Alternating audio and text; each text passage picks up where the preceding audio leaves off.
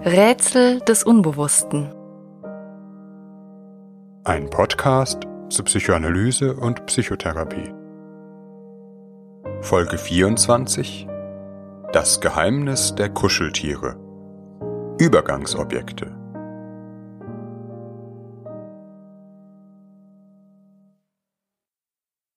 In den Folgen über Bindung und in der über Trennung haben wir gehört, dass es Kindern in einer frühen Phase ihrer Entwicklung nicht leicht fällt, sich von den Eltern zu lösen, auch nur kurze Momente der Getrenntheit auszuhalten. Sie haben noch keine Objektkonstanz erworben, das heißt das stabile innere Bild des anderen. Wenn etwa die Mutter das Zimmer verlässt, dann ist es für das Kind so, als sei sie ganz und gar verschwunden. In einer bestimmten Phase der Entwicklung aber lernen Kinder allein zu sein sich von den Eltern abzugrenzen und, das ist für die psychische Entwicklung von entscheidender Bedeutung, eine eigenständige Identität auszubilden. Identität und Trennung gehören zusammen. Nur wer sich abgrenzen, von anderen lösen kann, kann auch ein autonomes Ich entwickeln.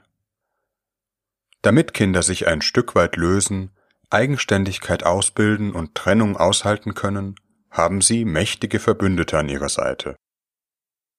Es ist das Zeitalter der Kuscheltiere, Teddys und Puppen, die so wichtige Wegbegleiter über wesentliche Strecken unserer Kindheit sind.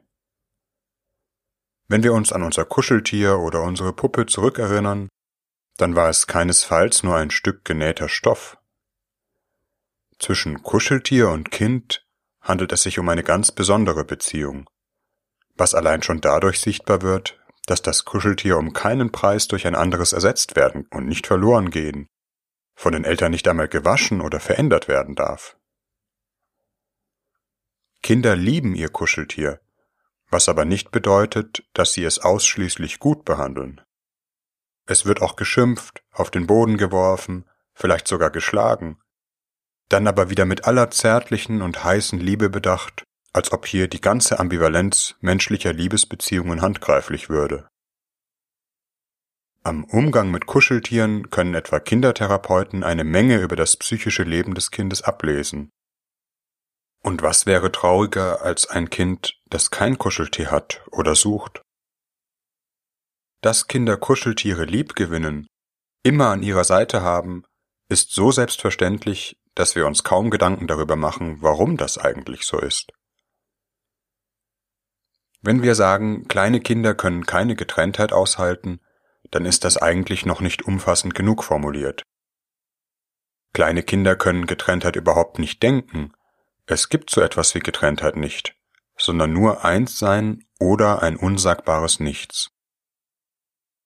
Psychoanalytische Entwicklungstheorien haben dafür den Begriff der primären Symbiose geprägt, der ursprünglichen Verschmolzenheit mit der Mutter im Erleben des Kindes.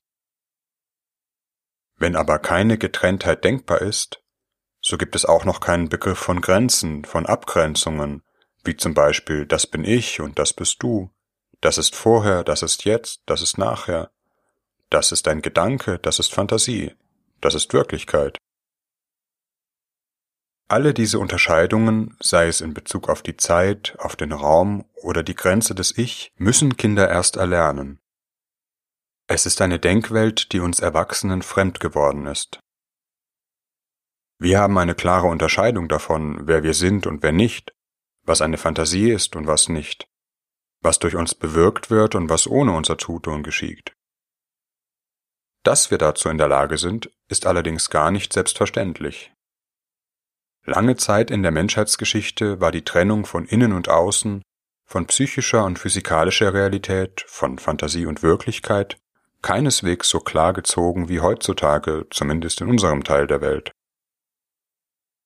Die längste Zeit in der Geschichte der Menschheit hat es gespukt, waren Geister und Dämonen und andere Gestalten wirksam, die wir heute unserem Fantasieleben zuschreiben und klar von dem, was äußere Wirklichkeit ist, abtrennen.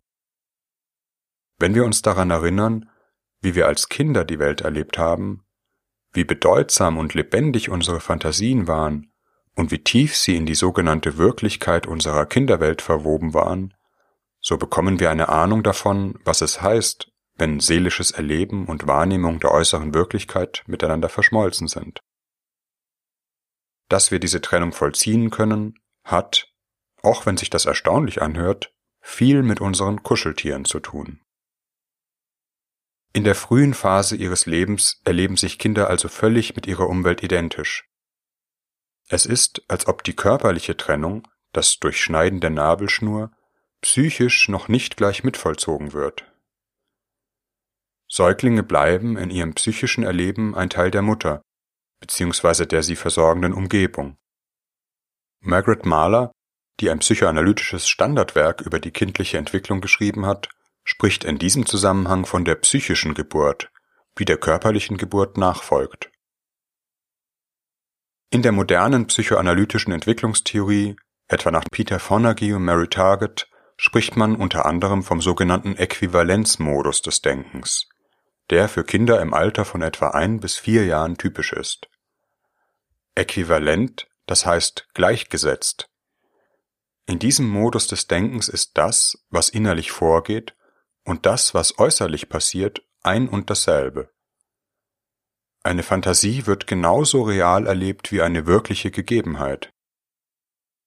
Wenn Kinder die Vorstellung haben, unter dem Bett ist ein Krokodil oder im Schrank ein Gespenst, dann ist dies genauso schlimm und beängstigend wie ein wirkliches Krokodil oder ein tatsächlicher Eindringling. Es ist eine Art des Erlebens, wie wir sie in unseren Träumen noch nachvollziehen können wo wir innerliches Erleben ganz wie eine reale Wirklichkeit erfahren. Oder wie man es in der Psychiatrie von Psychosen oder Schizophrenien her kennt, wo auch keine Unterscheidung mehr zwischen Fantasie und Wirklichkeit möglich ist. Erst ab etwa vier bis fünf Jahren können Kinder klarer zwischen dem, was von ihnen kommt, in ihrem Innern vorgeht, und dem, was in der Außenwelt geschieht, unterscheiden. Die Vorstellung eines Krokodils bleibt eine Vorstellung, und kann als solche auch eingeordnet werden. Das kindliche Ich hat es dann geschafft, die Grenze zwischen Innen und Außen zu weiten Teilen zu schließen. Es weiß jetzt, was es selbst ist, was sein Ich ist, und weiß deshalb auch, was es nicht selbst ist, was Außen ist. Und das heißt in einem sehr realen Sinn, es hat sich ein Stück weit von der Außenwelt, seinen primären Bezugspersonen, den Eltern, getrennt die ja in der frühen Kindheit den größten Teil der kindlichen Umwelt bestimmen. Auch das Laufenlernen, das ja eine eigenständige Fortbewegung, ein selbstständiges Fortschreiten impliziert, spielt dabei übrigens eine wichtige Rolle. Diese kopernikanische Wende im Denken vollzieht sich aber nicht schlagartig, sondern durchläuft einen Prozess, in dem Innen- und Außenwelt noch einmal auf eine besondere Weise aufeinander bezogen sind. Man spricht auch vom sogenannten Als-Ob-Modus des Denkens.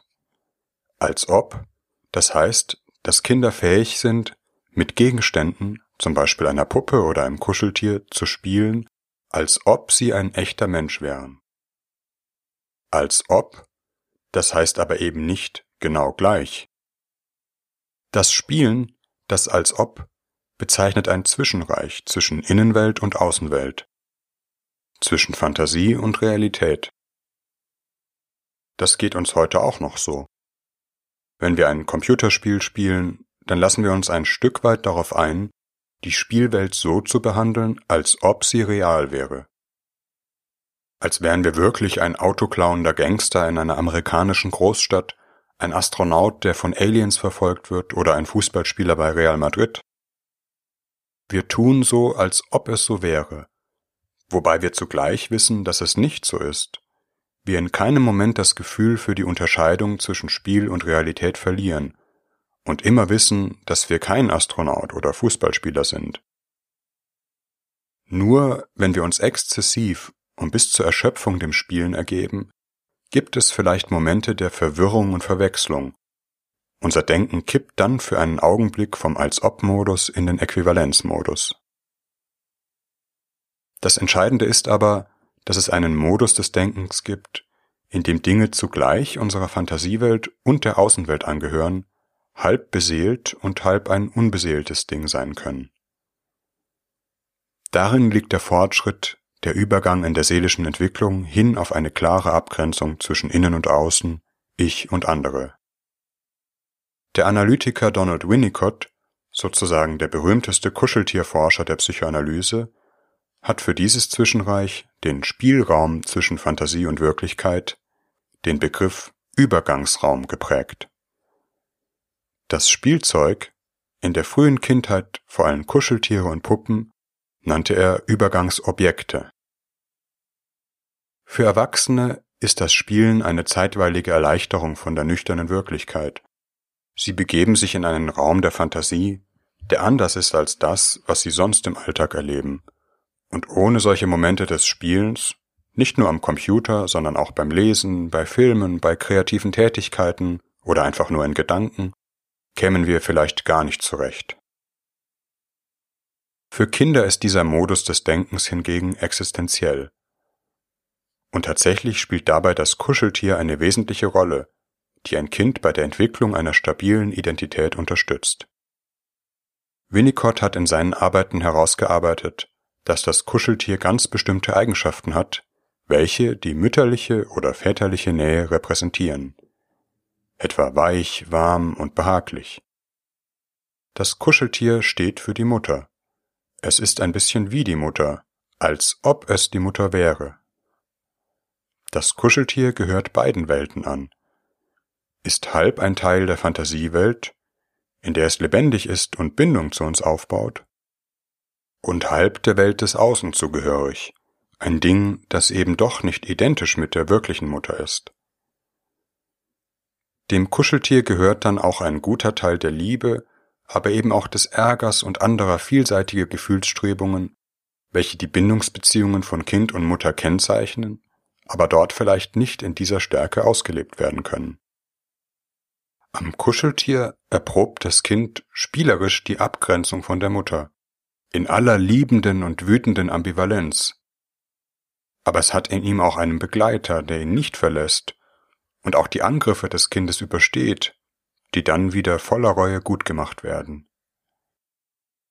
Das Kuscheltier ist der Proberaum, der frühe Spielraum des Denkens, des sich Abgrenzens, der eigenen Identität, weshalb Kindertherapeuten meist auch spielerisch mit Puppen und Teddys in den Dialog mit Kindern kommen am und im Spiel mit Puppen mit dem Kind etwa bestimmte belastende Themen bearbeiten. Das Kuscheltier, das Übergangsobjekt, ist die Rohform dessen, was später einmal ein Symbol sein wird. Etwas, das für etwas anderes steht, aber nicht das andere ist. Wie zum Beispiel der Name eines geliebten Menschen, um dem wir auf ein Blatt Papier ein Herz malen. Das Herz steht für die Liebe, aber es ist nicht die Liebe selbst, weshalb wir das Blatt auch wegwerfen können, ohne dass dabei die Liebe der ersehnten Person Schaden nehmen muss. Dass wir uns dessen aber nicht ganz sicher sind, ein bisschen doch immer auch dem Äquivalenzmodus verhaftet bleiben, sieht man daran, dass es uns in dem Beispiel vielleicht nicht so leicht fällt, das Papier wegzuwerfen. Oder auch nur schlecht über eine geliebte Person zu denken, als würden wir ihr damit etwas antun, und eben doch durch unser Denken ein Stück Realität berühren können. Das Denken im Als-Ob-Modus ist eine ungemein wichtige psychische Fähigkeit. Wir können Dinge so behandeln, als ob sie etwas anderes wären, als sie tatsächlich in einem physikalischen Sinne sind. Wir können ihnen eine eigene Bedeutung verleihen. Wie etwa eine Reihe von Buchstaben, die zusammengesetzt Mama oder Papa oder Oma ergeben und etwas bedeuten, was nichts mit Buchstaben oder der Tinte auf einem Papier zu tun hat. Aber eben doch über Tinte und Papier, Buchstaben und Wörter transportiert wird. Dass es einen Weg von Symbolen und Worten hin zu einer erlebbaren Realität gibt, das sieht man schon daran, dass Worte wirken, treffen, verletzen oder auch heilen können. Unsere ganze Kultur ruht auf dem symbolischen Denken, auf der Fähigkeit, Bedeutungen herzustellen und anhand von Bedeutungen zu kommunizieren und ruht damit ein Stück weit auf einem Vorläufer und Prototyp symbolischen Denkens, unseren Kuscheltieren. Für Kinder freilich sind die kulturgeschichtlichen Konsequenzen ihrer Kuscheltierliebe von wohl eher unwesentlicher Bedeutung. Kuscheltiere, Übergangsobjekte helfen Kindern, Momente der Getrenntheit zu überwinden, wenn die Mutter real abwesend ist, aber auch wenn das Bewusstsein davon anwächst, dass die Mutter eine andere Person ist, nicht ausschließlich auf das Kind bezogen, ein Wesen mit Grenzen und einem eigenen Bereich, von dem das Kind auch ausgeschlossen sein kann. Umgekehrt kann das Kuscheltier für das Kind in einer bestimmten Phase der Entwicklung eine so hohe Bedeutung gewinnen, dass es scheint, es wäre ihm sogar wichtiger als die reale Mutter oder die Eltern. Und das ist ein durchaus normaler und guter Prozess, denn es bedeutet, dass das Kind ein anderes Objekt als die reale Mutter mit Bindung und Liebe besetzen kann. Etwas, das zwar die Mutter bedeutet, aber eben nicht die Mutter ist. Während es manchmal ein Anzeichen für eine übermäßige Fixierung an die Mutter und Ablösungsschwierigkeiten sein kann, wenn für ein Kind das Kuscheltier niemals eine so hohe Bedeutung gewinnen kann. Vielleicht gerade dann, wenn die Bindung zur Mutter unsichere Züge trägt. Nach einer Weile nimmt die Bedeutung von Kuscheltieren für Kinder ab. Später landen sie vielleicht in der Schublade. Das, was das Kuscheltier repräsentiert, ist ein Teil unserer psychischen Architektur geworden. Und auch der reale Teddy ist nicht mehr so wichtig. Aber Kuscheltiere werden normalerweise nie ganz aufgegeben und weggeschmissen. Ein Stück Bindung zu ihnen und zu dem, was sie bedeuten, bleibt auch im Erwachsenenalter erhalten. Und in Zeiten seelischer Not kann uns eine zumindest zeitweilige Rückkehr in den Kuscheltiermodus Trost bringen. Sei es mit einem Kuschelkissen, Glücksbringer oder einem anderen Gegenstand, dem wir eine besondere Bedeutung zuschreiben oder der uns mit Menschen verbindet, die für uns nicht mehr erreichbar, vielleicht sogar schon gestorben sind. Das ist zwar magisches Denken, aber eine Magie, die durchaus wirksam ist. Und ist nicht letztlich vor allem das Wirklichkeit, das wirkt? Im Bereich des Seelischen ist immer mehr möglich als in der bloßen physikalischen Realität. Und was in unserer Fantasie Gestalt gewinnt, das ist immer auch schon ein bisschen Realität geworden.